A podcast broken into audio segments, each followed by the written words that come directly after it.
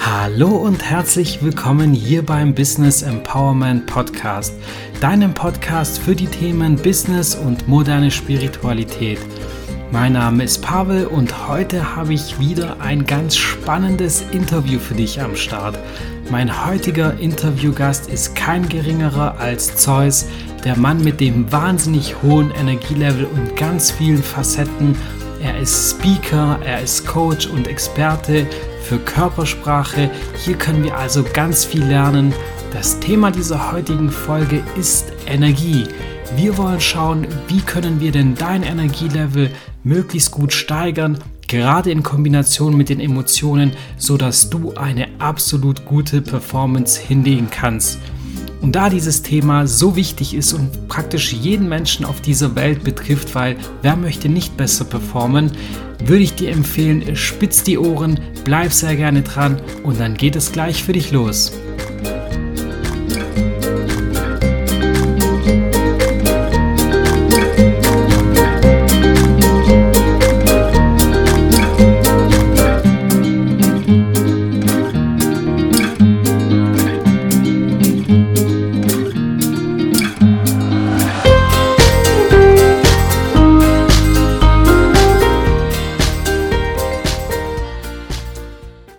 Heute habe ich für dich, lieber Zuhörer oder liebe Zuhörerin, einen ganz besonderen und interessanten Gast an den Start gebracht.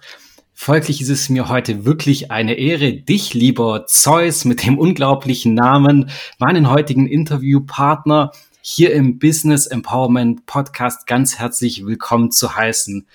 Für alle, die Zeus nicht kennen, vielleicht ein paar Hard Facts, damit du, liebe Zuhörer oder Zuhörerin, dir einfach was darunter vorstellen kannst.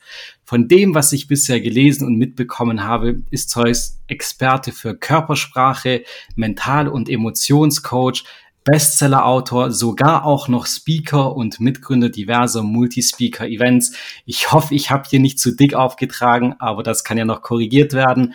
Ansonsten sage ich vielen herzlichen Dank schon mal vorab, lieber Zeus, dass du dir die Zeit für dieses Interview nimmst. Ja, und dann bleibt mir nicht viel mehr zu sagen als Welcome to the Show. Vielen, vielen Dank, dass ich hier sein kann. Ich finde es so mega. Also danke, danke, danke. Ja, sehr gerne. Nicht zu danken. Vielleicht für die Zuhörer, für dich vorab die Info. Was ist denn das heutige Thema dieser Podcast-Folge? Da ich mich in letzter Zeit sehr viel mit dem Thema Emotionen, das hast du wahrscheinlich schon mitbekommen, beschäftige und gemerkt habe, dass das ganz, ganz starke Auswirkungen auf unser persönliches Energielevel hat, dachte ich, wir nehmen so das perfekte Beispiel, das optimale Energiebündel, den Zeus und stellen ihm einfach ein paar interessante Fragen zum Thema maximales Energielevel auf emotionaler Basis. Großartig. Das heißt, wie hört sich das für dich an? Passt das? Mega. Wunderbar, klasse. Ja, dann würde ich sagen, legen wir los mit den ersten Fragen, die ich an dich habe und damit unsere Zuhörer einfach ein besseres Bild von dir bekommen, erzähl uns doch vielleicht, lieber Zeus, einfach ein bisschen was im Zeitraffer zu deiner Geschichte, wer du heute bist und was du so machst, weil ich habe ja schon einige Dinge genannt, das ist das, was ich gelesen habe. Sag uns vielleicht auch einfach, ob das die Wahrheit ist, bring uns da einfach ein bisschen ja, näher an dich ran. Äh, sehr, sehr gerne. Also, ähm, wie bin ich zu dem geworden, äh, der ich heute bin und vor allem, dass ich heute hier stehe, mit dir sprechen kann über dieses Thema. Es ist ganz, ganz äh, toll, diese Erfahrung, die ich leisten durfte in den letzten paar Jahren, die ich ähm, erfahren durfte. Und zwar wie folgt. Ähm, ich habe recht früh gemerkt bei mir als, als, als kleine Junge, da war, damals war ich 11, 12, 13, 14 um den Dreh, da habe ich recht gemerkt, dass ich halt bei anderen Menschen speziell ankomme. Also nicht spezieller als andere, sondern für mich halt einfach speziell ankomme und habe auch erfahren, wie ich auch abgewiesen werde von Menschen, wie Menschen mir nicht einfach immer hundertprozentig die Wahrheit Wahrheit sagen. Und für mich als, als Elfjähriger, Zwölfjähriger war das so, warum sagen Menschen nicht die Wahrheit? Das hat, das hat mich irritiert. Das hat mich immer irritiert. Und da hat meine Mutter mir äh, immer mal wieder unterstützt und sie hat mir immer wieder auch ähm, Tipps und Tricks ge ge gezeigt als, als Neuankömmling dieser Zeit, als junger Geist dieser Zeit wie beispielsweise mit dem Werkzeug Körpersprache meine Mitmenschen besser zu verstehen, dass ich nicht speziell ankomme oder dass sie mich nicht aktiv anlügen, sondern dass sie etwas zu verbergen haben, weil jeder Mensch etwas zu verbergen hat. Also gerade bei so klassischen, klassischen Fragen wie, wie geht's dir? Wie war dein Tag? Und die Leute, die halten sich dann immer so kurz. Das habe ich immer sehr persönlich genommen, weil ich eine, ja, wie soll ich sagen, eine Kindheit genossen habe, die mich dazu veranlasst hat, Dinge auch sehr schnell persönlich zu nehmen. Und in Kurzfassung, als ich das erste Mal wirklich Körpersprache dann angefangen habe zu lernen, war das für mich so ein Wow-Effekt. So, okay, ich, ich kann jetzt, ich kann jetzt wirklich Menschen, deren Gedanken auch lesen, also indirekt, also Emotionen auch besser verstehen und erkennen, weil ich als Grieche bin hier in Deutschland aufgewachsen und ich habe mehr Emotionen in Sachen nicht mehr Emotionen fest, festgestellt oder gelernt, sondern ich habe mit extremer Darstellung von Emotionen lernen dürfen, mit ihnen umzugehen. Also weil hier in Deutschland ist es so etwas anders. Also im Norden ist es etwas ähm, leiser in der Körpersprache mit den Themen Emotionen. Aber in Griechenland wiederum, da, da fuchteln die mit ihren Händen rum und ihre Mimik mhm. ist halt mhm. viel krasser als hier in Deutschland, verhältnismäßig. Das heißt nicht, dass aber hier in Deutschland weniger Emotionen zugelassen werden. Nee, nee, das meine ich nicht damit. Die, das Kontingent ist das gleiche, der Ausdruck ist anders, der ist ähm, extremer, würde ich sagen.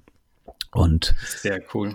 Und das ist sozusagen diese kleine Geschichte, warum ich zur Körpersprache gekommen bin und warum ich angefangen habe, sehr, sehr früh sogar schon äh, mich damit auseinanderzusetzen, zu belesen. Und ich wollte auch wissen, wie der Mensch so funktioniert. Also ich wollte verstehen, wie ich auch selbst funktioniere. Und mein erster Aha-Moment war natürlich, und für diejenigen, die mich auch kennen, die kennen das auch, so, oh krass, ich komme zwar speziell an als, als Mensch, also speziell in jedem Moment speziell, also du auch als Zuhörerin, als Zuhörer, du kommst jedes Mal, wenn du mit jemandem an, also sprichst, immer speziell an. Und es gibt eine Reaktion. Und diese Reaktion nennt sich Kommunikation dann wiederum, ja. Und dann habe ich gemerkt, so, wow, ich werde nicht nur abgewiesen, also ich fühle mich dann nicht nur abgewiesen dann, sondern es gibt auch Signale in der Körpersprache, die mir zeigen, ich werde angenommen. Und das ist so geil. Und das habe ich zum ersten Mal verstanden, dass ich nicht immer nur abgewiesen werde. Es war so ein Mindfuck bloß, den ich so gelernt hatte über meine Kindheit. Und das hat mich zu dem gemacht, was ich heute bin. Ich wollte Menschen verstehen. Ich habe das mit der Körpersprache begonnen und habe mit Metalltraining weitergemacht, um Menschen auch sozusagen sich selbst dahin zu bringen, wo, wo ich in dem Fall hingekommen bin, um mich selbst zu verstehen und mit Bewusstsein andere Menschen auch sozusagen besser wahrzunehmen, mich auch besser wahrzunehmen.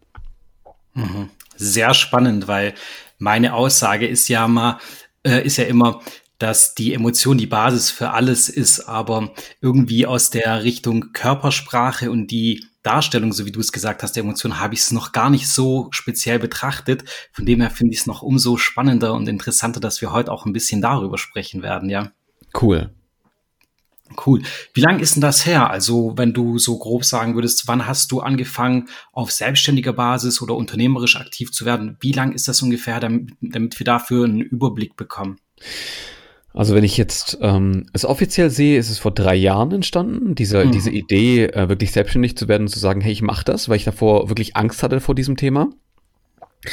Und ähm, und da davor war, war ich inoffiziell natürlich sehr, sehr stark tätig. Also gerade mit meinen Kunden und Kundinnen, die ich damals auch gehabt habe in, in den Agenturszeiten, habe ich Körpersprache aktiv angewendet oder mit Kolleginnen und Kollegen um sie nicht nur besser zu verstehen, sondern um sie halt gut zu stimmen, um einen Raum zu erschaffen, der emotional alles zulässt, aber dass die Leute sich auch wohlfühlen in meiner Gegenwart. Natürlich ist es nicht immer möglich, aber ich nehme das immer mit einem gewissen Beispiel, wenn ich angelogen werde. Das ist immer so ein Thema, das kennst du selbst auch. Also was ist, wenn die Frage aufkommt, ja Zeus, wenn du angelogen wirst von einem Kunden oder von deinem Mitmenschen, wie reagierst du denn da? Du, du siehst es ja eher. Naja, ob ich das jetzt eher sehe oder nicht, ist jetzt die Frage.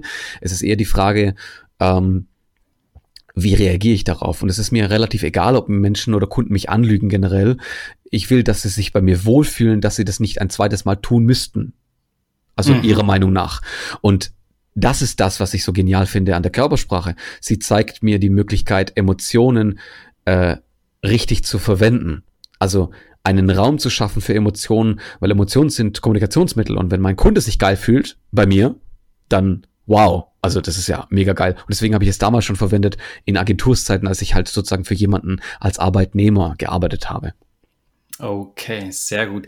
Ja, ich frage nämlich aus dem Hintergrund, mir ist es immer wichtig, dass wir hier auch Interviewgäste haben, die jetzt nicht schon irgendwie 10, 20 Jahre unternehmerisch tätig sind und riesige Imperien aufgebaut haben, sondern einfach Menschen, die auch relativ frisch am Start sind. Ja, mit so ein paar Jahren ist man ja relativ frisch am Start ja, dass man die auch einfach mal fragt, was ist denn bei dir los? Wie, wie ist dein Weg? Was ist, was deine Herausforderung? Ja, was ist so deine Geschichte? Damit einfach die Menschen auch ein bisschen mehr ermutigt werden, ins Handeln zu kommen. Das ist so meine Intention mit dem Podcast auch ein Stück weit mit diesen Interviews.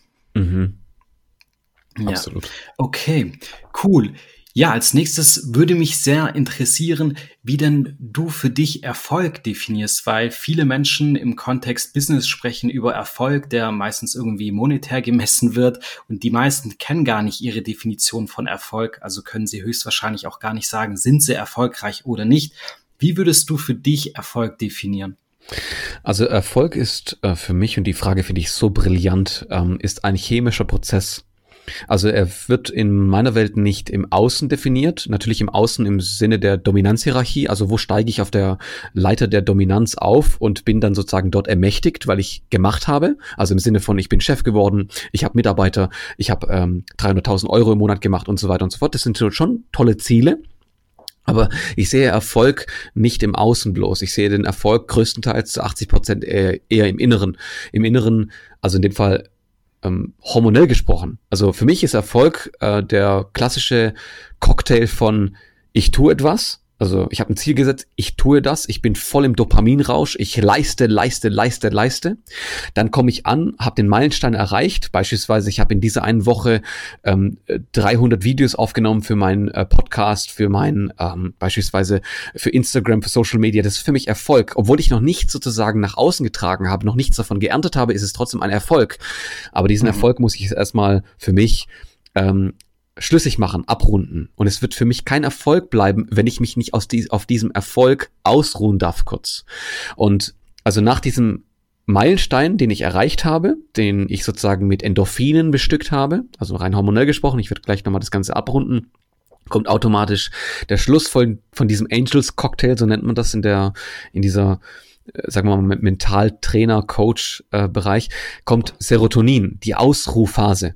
Also in mhm. der ich mich sozusagen kurz mal abends hinsetze und sage, geil, das, was ich gemacht habe, das fühlt sich richtig toll an. Also danke dafür, dass ich das machen durfte. Und ähm, und da merkst du auch schon, okay, das jetzt ist sozusagen dieser Erfolg, diese Erfolgsschleife zu. In dem Moment finde ich mich so genial und das ist bei jedem Menschen so. Wenn ich einmal leiste, also wie ein Sprinter anfange zu sprinten, dann kommt Dopamin, das Hormon, dieser Neurotransmitter ähm, wird ausgesetzt. Dann kommt der zweite Punkt, ähm, Endorphin. Ich komme an, ich bin durch die Ziellinie gelaufen, ich bin durch die Zielgerade einfach durch, also und ich bin einfach erfolgreich gewesen. Und Nummer drei, ich darf mich auf diesen Erfolg kurz ausruhen, also abends zum Beispiel, und ähm, guck mir dann Filme an und sag so, ey, ich darf, ich habe mir das jetzt gegönnt, ja. Und wenn ich diesen Cocktail baue, immer wieder, also ackern, ankommen, ausruhen. Ackern, ankommen, ausruhen. Und das, die Ackerphase darf wirklich lang sein. Die darf sogar zwei, drei Wochen sein. Aber ich muss mich irgendwo ausruhen können zwischendurch. Aber ich muss auch mir eingestehen, dass ich mich ausruhen darf. Und das ist dieser Angels Cocktail. Und das definiere ich als eigenen intrinsischen Erfolg. Sehr spannend. Ich selbst werde mir die Podcast-Folge auch noch mal reinziehen, glaube ich, weil ich da schon für mich so viele Dinge erkannt ähm, und ja raushören konnte, die interessant sind. Wahnsinnig spannend. Sehr interessante Definition von Erfolg, die ich so auch noch nicht erhört, äh, gehört habe. Mhm. Würdest du denn sagen, diese Entspannungsphase ist mit dem Reflektieren gleichzusetzen, dass man sich ausruht und auch einmal einfach kurz nach äh, hinten, also zurückschaut und sagt, wow, das habe ich alles geschafft und geht das einfach nochmal durch? Oder siehst du das eher als so eine absolute Ruhepause? Mm, das kann man natürlich mischen, je nachdem, was äh, du als Person, als Zuhörer und Zuhörerin ähm, als Ruhephase definierst. Ja, also beispielsweise für mich ist zum Beispiel eine Art von Nachjustierung ja, also Nachbereitung besser gesagt, äh, einen, ein Part vom von der Euphorie, also von den Endorphinen, die ich da hab, also beim Erfolg so, ich habe es geschafft, wie geil ist das? Ich bin durch die Zielgerade, ich darf jetzt all diese Dinge, die ich gemacht habe, aufschreiben. Das ist für mich auch so ein Wow, ich bin auf Meilenstein angekommen. Es ist keine Leistung mehr, ich sammle einfach nur zusammen. Aber ich kann das natürlich auch in meine nachträgliche Phase der Ruhephase ein, in, integrieren und dann sagen, ja, jetzt ruhe ich mich aus, jetzt sammle ich erstmal die ganzen Sachen zusammen und es ist für mich eher so eine Art von emotionaler Ankerpunkt für jetzt schließe ich ab. Also es ist äh, vollkommen eigen definiert. Trotz alledem ist es halt so wertvoll, dass Nachbearbeitung ist mit Abstand das wertvollste überhaupt. Also weil die Nachbearbeitung, die baut mir ja die Möglichkeit auf, beim nächsten Mal, wenn ich leiste, noch geiler zu performen als jemals zuvor. Das heißt, allein schon der Gedanke daran lässt mich nicht ruhen. Da habe ich ja wieder Bock zu arbeiten. Aber das sollten wir auf jeden Fall nicht gleich tun. Warum? Weil wir dann unglücklich werden. Und dann werden wir zu Workaholics. Mhm. Definitiv, dann kommst du da nicht mehr raus. Also trotz dessen, dass dein Energielevel hoch ist, packst du einfach immer mehr drauf und brennst so irgendwie aus. Ja, wirst Workaholic praktisch und hast kein anderes Leben mehr, kann man so sagen. Richtig. Sehr cool. Okay. Ja, jetzt habe ich ja vorher schon gesagt, um auf die nächste Frage überzuleiten, dass du ein wirkliches Energiebündel ist von dem, was man von dir sieht. Was würdest du denn sagen, wo ist dein Energielevel so im Schnitt und was ist so normales ja, Maß an Energie? Ich persönlich tue mich nämlich sehr schwer damit zu sagen, wo ist mein Energielevel und wo sollte es sein? Weil du hast mal ein Hoch, du hast mal ein Tief. Da stellt sich mir immer wieder die Frage, was ist denn da noch normal? Ja, wo sollte mein Energielevel sein? Was ist so die Messlatte? Kannst du uns da vielleicht so ein bisschen, äh, ja, ein bisschen Licht ins Dunkle bringen. Das trifft es ganz gut. Das ist ja wirklich schön. Die Frage, die ist ja extrem speziell, was ich sehr genial finde, weil umso später wir in dieses Thema gehen, umso eher können wir herausfinden, wer wir sind. So, natürlich, ich habe es gerade eben gesagt, erstmal herausfinden, wo liegen deine Grenzen, ja. Und beispielsweise, wenn du drei Stunden am Stück lernen kannst, dann bist du schon richtig gut. Als Beispiel, zum Thema, wenn du dich irgendwo einarbeitest, ja, drei Stunden am Stück sozusagen etwas zu studieren, da bin ich sozusagen danach gedanklich echt matsch. Ich studiere sehr gerne sehr viel, aber ich muss mich dann immer in, in Pausen dann wiederum suhlen.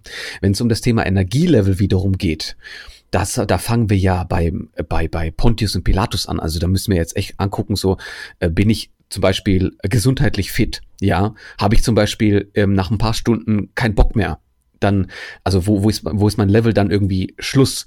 Das liegt oftmals an dem Menschen selbst, aber viel öfter an der Gesundheit des, der Person. Also wenn du dich nach ein paar Stunden schlapp fühlst, dann ist erstens der Grund, weil du Widerstand hast gegen das Thema. Also Widerstand mhm. ist ein ganz, ganz krasser Energiehemmer.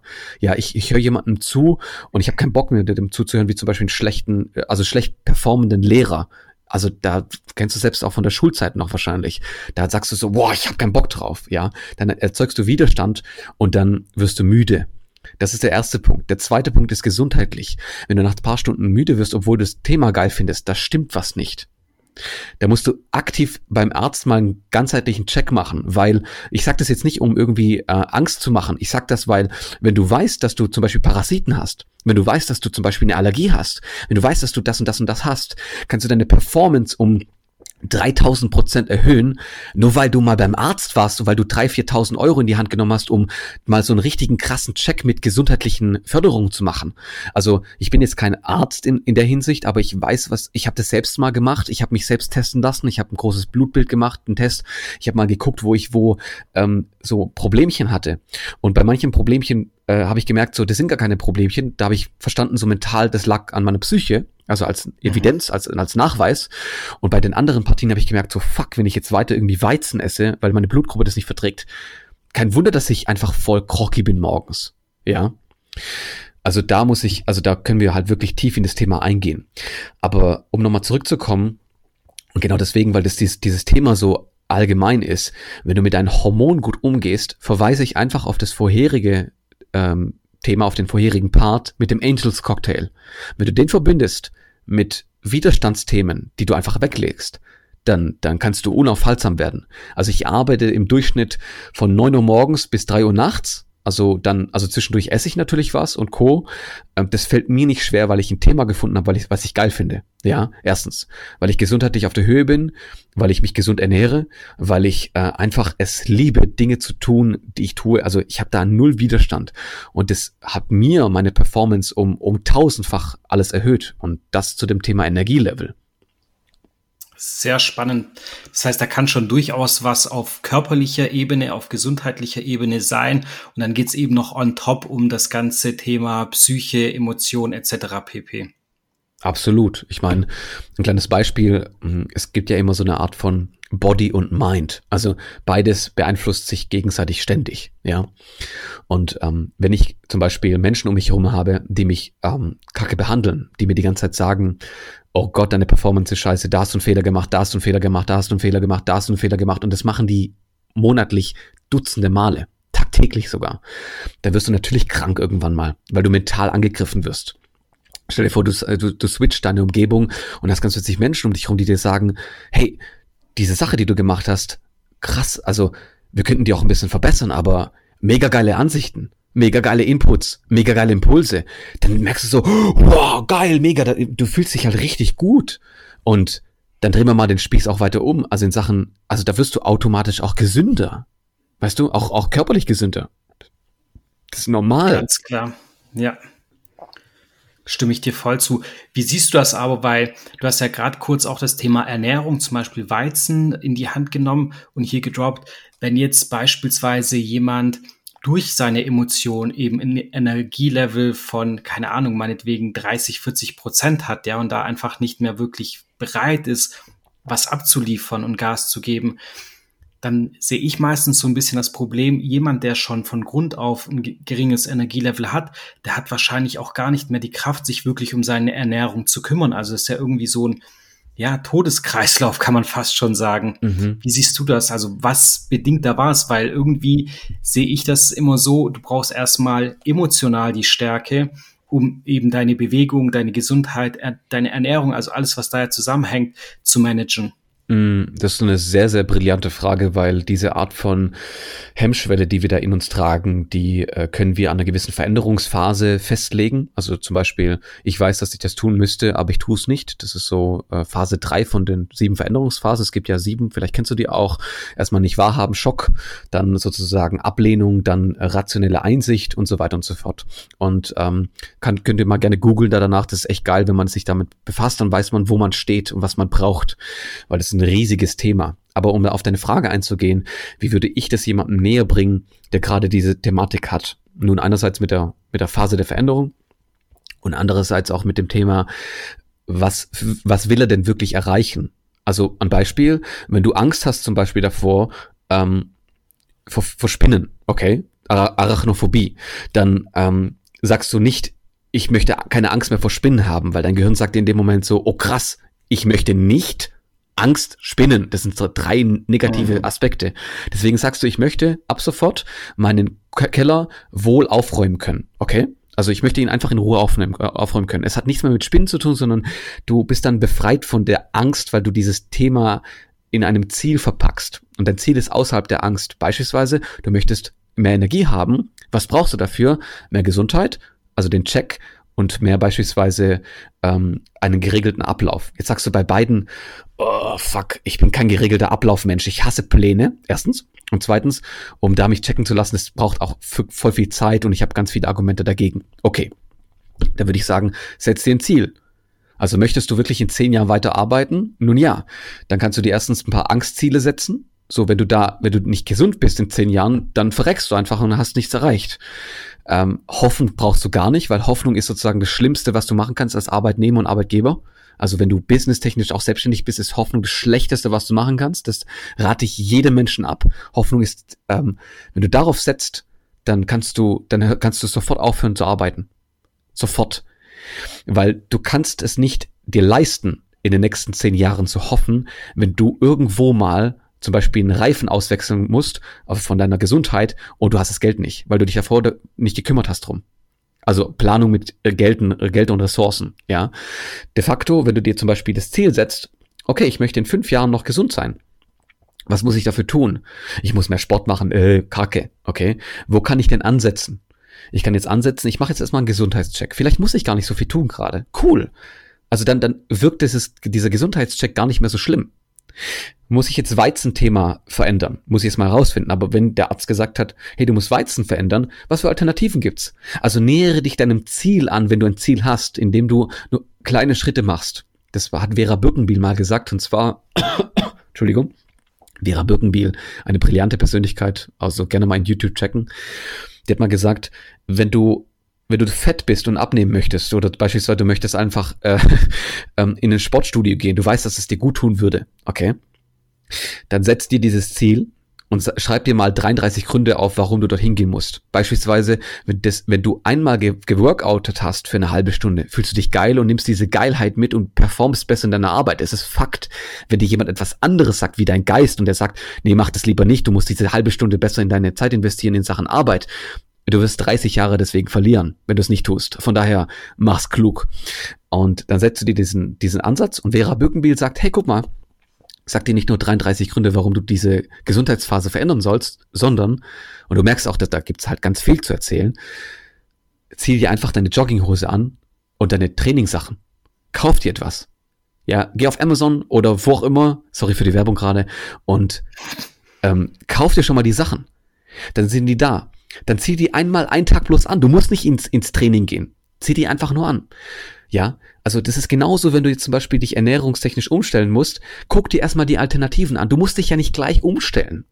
Also du musst dich nicht gleich vergewaltigen, weil du vergewaltigst ja deinen Geist, wenn du sagst, du musst es jetzt machen. Das habe ich damals gemacht. Das war, war für mich, als ich Ernährungsumstellung gemacht habe, war das für mich ein Groll. Und was passiert, wenn du Groll hast? Hast du Widerstand. Wenn du Widerstand hast, hast du keine Power, um Energie zu leisten, weil du keinen Flow mehr hast. Und das wollen wir vermeiden. Also hab deinen Flow, mach das, was du kannst, mach das Schritt für Schritt, mach jeden Tag einen kleinen Schritt und nach einer Woche findest du dich wieder bei der Ernährungsumstellung, hast schon Weizen weggelegt oder Zucker oder wie auch immer. bei jedem ist es anders, deswegen dieser Gesundheitscheck. Du hast einen Arzttermin gemacht, du hast angefangen zu sparen, du hast angefangen zu planen.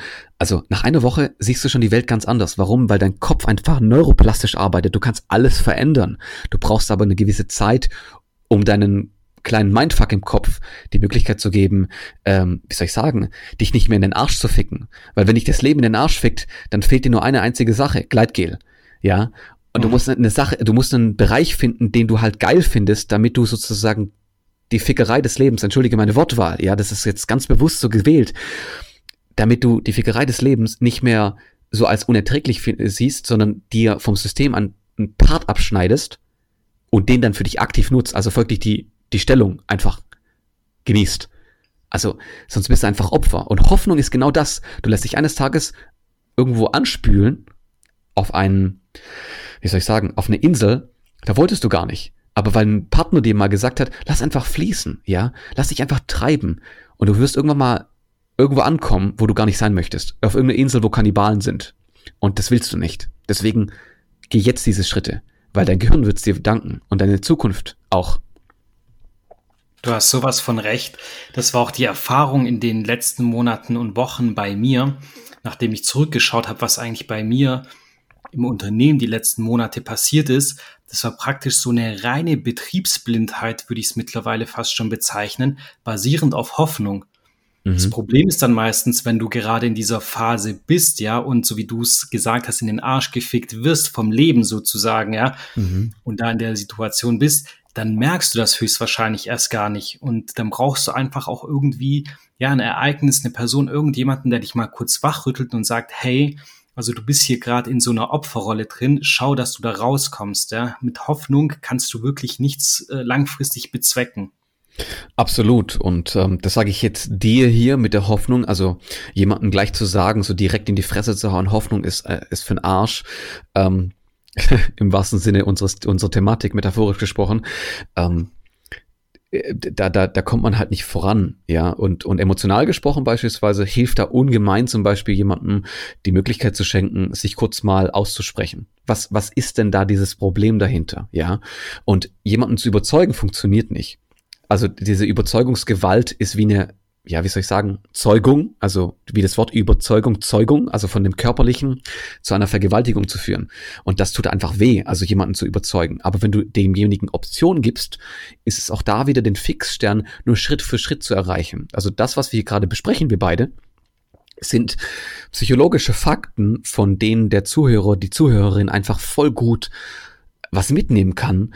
Aber sie kann eines auf jeden Fall nicht. Sie kann es sie nicht mehr ignorieren, weil erstens, der Kopf hat sie schon aufgenommen. Du kannst einfach nichts mehr dagegen tun. Und zweitens, wenn du es jetzt sieben bis dreizehn Mal wieder gehört hast, als Person, wirst du es glauben. Du brauchst nur sieben bis dreizehn Mal, um das zu hören. Das heißt, entweder hörst du dir diese Podcast-Folge sieben bis 13 Mal nochmal an, in Schnelldurchlauf auf 1,5 äh, Speed up. Oder du suchst den Menschen, die genauso denken, mit Energie. Weil dann wirst du es glauben. Das ist so, es ist so einfach. Das ist so einfach.